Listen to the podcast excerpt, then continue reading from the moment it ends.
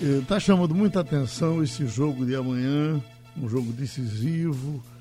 E interessante é que você vai ter dois duelos. É um duelo uh, da Rede Globo, líder com a vice-líder SBT, o canal vice-líder. Parece que o Flamengo já está levando 7 milhões e pouco para começar da, do, do SBT, só por esse jogo. Uh, pelo, que, pelo que entendi, só por esse jogo. Agora, é, é, então virou um, um, um, São dois jogos: o jogo, o, o jogo da, das televisões e o jogo do jogo. E a gente vai ficar atento para ver quem ganha de um lado e do outro. Não é assim? É assim. Bom dia, Geraldo. Bom dia, minha gente. Agora, Geraldo, você vê, a partir do momento em que foi publicada aquela medida provisória pelo governo e o Flamengo, que não tinha contrato, se achou em condições de fazer seus jogos com base no, na MP, é, não tinha contrato, mas o adversário do Flamengo tinha contrato com a televisão. Foi o que levou a Rede Globo a romper. Mas esse episódio desencadeou uma mudança no futebol brasileiro. Os clubes, inclusive, você vê o que é a falta de confiança. Os clubes tinham receio de depois, se a Rede Globo não quisesse, eles ficassem sem faturar e abandonados. Você vê o SBT, que tem uma tradição, inclusive, de transmissão de futebol no tempo da Copa do Brasil. O SBT estava lá. Então, outras televisões também vejo, vão mostrar interesse. Estava lá é. TV Jornal, no SBT não, né? No, não, o, S, o SBT mas também ele, já transmitiu, é, já. Já, mas ele, inclusive, no momento, ele nem equipe de esportes tem. Ele é. pegou, tá pegando de última hora aí, fazendo uma equipe para pegar esses jogos, né? Exatamente. Então, então, isso aí você vê que adoça a, a, a boca de outros pretendentes, de outras televisões. Sim. O sistema é, que está sendo utilizado agora pelo Flamengo, o Fluminense também se aproveitou da onda e os clubes estão vendo que vão ter condições de negociar a verba de televisão até melhor, com a própria TV Globo. Agora, Isso não muda absolutamente nada. A Globo, inclusive, está é, é tá de forma potencial no mercado. Eu mas vi, eu acho que esse eu episódio... vi opiniões, Rafa, eu não cheguei a ver, mas ouvi diversas opiniões de pessoas que viram esses canais próprios de Flamengo, de, de Fluminense, e terminaram não gostando, dizendo que não, não viriam mais, porque mesmo o torcedor se contrariando às vezes com a opinião do comentarista, do narrador, mas ele quer uma opinião externa, ele não quer a opinião do torcedor ali. É verdade. Tá entendendo, Ralf? Eu senti isso, uma opinião isenta. Eu assisti pela live do Fluminense o jogo o, o jogo que decidiu a Taça Rio. E depois vi o jogo da essa primeira partida da decisão carioca. E a gente sentiu tanto na TV do Flamengo como do Fluminense, a gente sentiu que era um torcedor transmitindo, é. apesar de se buscar narrador profissional. Mas diz, olha, o nosso clube, no caso da transmissão do Fluminense, quando chegou o gol do Flamengo, o cara não, não gritou o gol do Flamengo. Então isso aí faz com que se perca a neutralidade. Então, imagina, Olha, imagina Milton Bivar transmitindo o jogo do esporte, hein? É. Geraldo, só um minutinho que o Diógenes não está sendo contactado por aí, mas acabou de ligar aqui. Deixa eu ver o que é que ele quer. Então vai, vai conversando com ele aí que eu fico aqui com a calça na mão, que eu estava sem notícia de esportes aqui na mão, eu estava discutindo contigo. Tá. Já, já sabe o que é que ele quer? Já, ele disse que estava numa posição ruim e a, o, o, sinal não estava uhum. aparecendo. Então a Val já pode ligar agora para o Diógenes. Mas antes, já, já eu quero dizer a você aqui. o seguinte. Já tem um na linha aqui, viu? Já? Já. Então é o Diógenes Braga. Então nós vamos conversar com ele a partir de agora. Mas antes eu queria dizer a você que a contaminação do coronavírus ela avança no futebol mesmo nos treinos. De ontem para cá, quem anunciou mais dois contaminados foi o Grêmio de Futebol Porto Alegrense. O Grêmio que já tinha no mês de maio é, dito que o Diego Souza tinha se contaminado com a Covid-19. Agora acusou de novo. Eu aproveito, já que você entrou na linha agora, Diógenes, o Náutico não teve nesse período de treinamento nenhuma suspeita de Covid sobre seus jogadores. Bom dia, Jorge. Bom dia, Ralf. Bom dia, Geraldo. Bom dia aos ouvintes da jornal, em especial do Sinal de Rubra. Graças a Deus, não, Ralf. É, a gente fez um acompanhamento clínico, é, um acompanhamento por questionário, né? Vendo se algum atleta teria tido algum parente, alguém próximo teria tido contato, e um acompanhamento diário. A gente está fazendo a retestagem de todo o elenco amanhã, mas graças a Deus, nenhuma intercorrência, está todo mundo bem. Me diga uma coisa, qual é a logística montada por vocês para o jogo do Campeonato Pernambucano no domingo, no mesmo horário do clássico aqui Santa Cruz e Esporte, lá em Salgueiro e depois de Salgueiro para Salvador. Como é que está montado isso, Diógenes Braga? Ralf, a gente, a melhor estratégia que a gente achou foi a gente ir de ônibus a Salgueiro, vai na quinta-feira, dorme lá já, fica até o domingo. E o domingo após o jogo, os atletas jantam e seguem de ônibus à noite, um ônibus leito, para Salvador, para amanhecer em Salvador. Isso foi o melhor que a gente achou, visto que a distância Salgueiro-Salvador é muito parecida com a distância Salgueiro-Recife. Então, voltar para Recife para pegar um avião era inviável. E com Petrolina também está muito difícil de malha aérea. Então, a gente deve fazer isso, vai exigir um pouco da gente, mas Está todo mundo consciente, os atletas também numa, numa ansiedade muito grande para jogar. Acredito que a logística vai funcionar bem.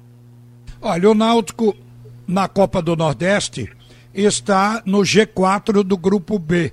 O Náutico é o terceiro colocado. Isso faz crer que o Náutico não está muito longe de firmar sua classificação para a fase seguinte. Vai jogar com Bahia, é um adversário duro, mas o Náutico poderá pontear. Um empate eu acho que já garante o Náutico no G4 para semifinal, aliás, para as quartas, semifinal e podendo chegar até a final. Aí, isso praticamente inviabiliza participar com o time A, o time titular do Campeonato Pernambucano e Copa do Nordeste, né? Não tem, não tem como ficar para lá e para cá, ô Diógenes. É, não, Ralf, assim, o que a gente vai levar em conta vai ser muita questão física, né? Isso vai ser preponderante para escalar o time nesses jogos aí. É, a gente enxerga, de repente, a gente, se Deus quiser, classifica para as quartas de final dos dois campeonatos. E a gente tem um jogo de quarta de final aqui em Recife, aí seria no domingo, na, no sábado o jogo na Copa do Nordeste.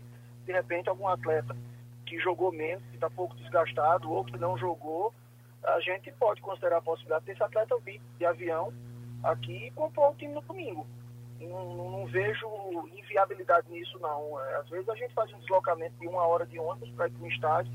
Então você tem um voo de uma hora, eu não vejo problema em relação a isso. É, a gente vai ter que lidar com situações novas, com desafios novos e vai fugir da normalidade. Então, a gente vai ter que estar preparado para isso. A gente não tem condições de dividir o elenco completamente. Quem fica lá fica, quem fica aqui fica aqui. Não, a gente, eu acredito que alguns atletas eles vão, eles vão, é, hora tá lá e hora tá aqui. Agora, respeitando muito o limite físico, né? A gente não pode estourar atleta. Muito bem. Olha, o, o vice-presidente da federação, diretor de competições, o Murilo, disse agora de manhã que deve convocar uma reunião com os clubes do Campeonato Pernambucano, obviamente, amanhã, quarta-feira ou na quinta-feira. O que é que ainda está faltando ajustar para a volta ao futebol, Diógenes? Não, Ralf, está muito bem encaminhado. Eu acredito que essa reunião seja para umas orientações finais, um alinhamento final. É, acho que, que a federação ela conseguiu conduzir bem durante esse, esse período. É, é muito difícil, porque tinham clubes que queriam voltar e concluir o campeonato, tinha clube que queria que o campeonato parasse que fosse homologado o resultado é, parcial desse ano. Tinha clube que queria que parasse o campeonato e fosse homologado o resultado do ano passado. Isso foi difícil, isso exigiu a habilidade da federação. Eu acho que a federação se posicionou de uma forma adequada ao passar do tempo e, vejo que, que, na verdade, eles devem fazer um alinhamento final do que vai acontecer. Eu lamento muito a gente não ter começado o campeonato antes. Porque se a gente tem iniciado o campeonato no dia 5, que era o que o Náutico defendia, a gente nesse momento estaria concluindo o campeonato pernambucano que iria para a Copa do Nordeste sem atropelo de datas. E postergar desse reinício fez com que a gente tivesse aí uma tabela com intervalos curtíssimos de jogos, intervalo de 48 horas, e paciência. A gente vai ter que lidar com isso. Nesse momento, não dá para exigir tanta coisa, é muito mais você se adequar e fazer o que você pode e para que se consiga avançar nos calendários. Mas é, acredito que essa reunião tenha esse intuito.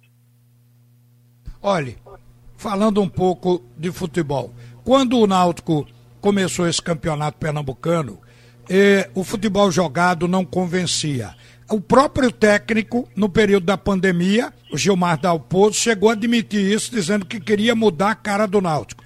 Então o Náutico hoje mudou o esquema tático para 4-1-4-1, mas o Náutico que a gente está imaginando que vai estrear, seja o de Jefferson Hereda, Rafael Ribeiro, o Diego Silva, o Rafael ou Camutanga, vocês é que vão decidir. William Simões e Eric Daltro, a sensação que passava é que Eric já estava ganhando a vaga de William Simões. Não sei como vai ser agora.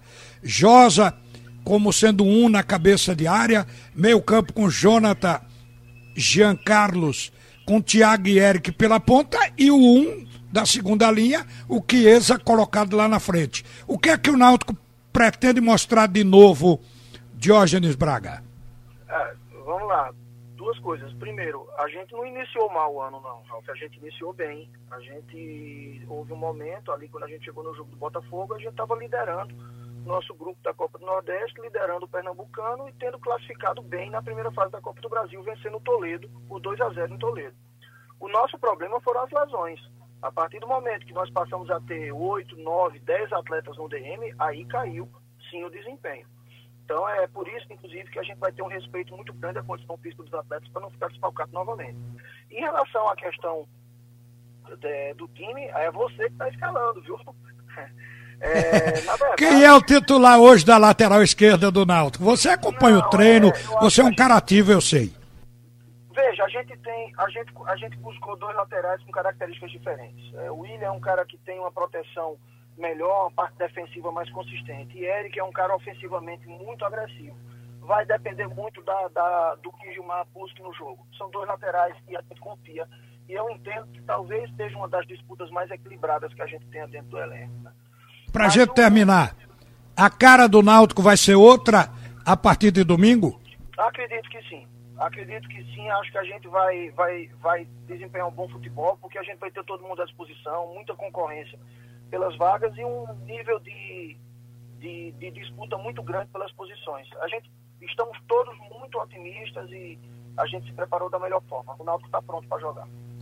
Obrigado, Diógenes Braga, vice-presidente do Náutico, por atender a Rádio Jornal. E um bom dia e boa viagem para você. Obrigado, Ralf. Um bom dia a todos e vamos em frente, vamos retomar o futebol e, se Deus quiser, com boas notícias. Volta, Geraldo Freire. Pronto, Ralf, volta ao meio-dia.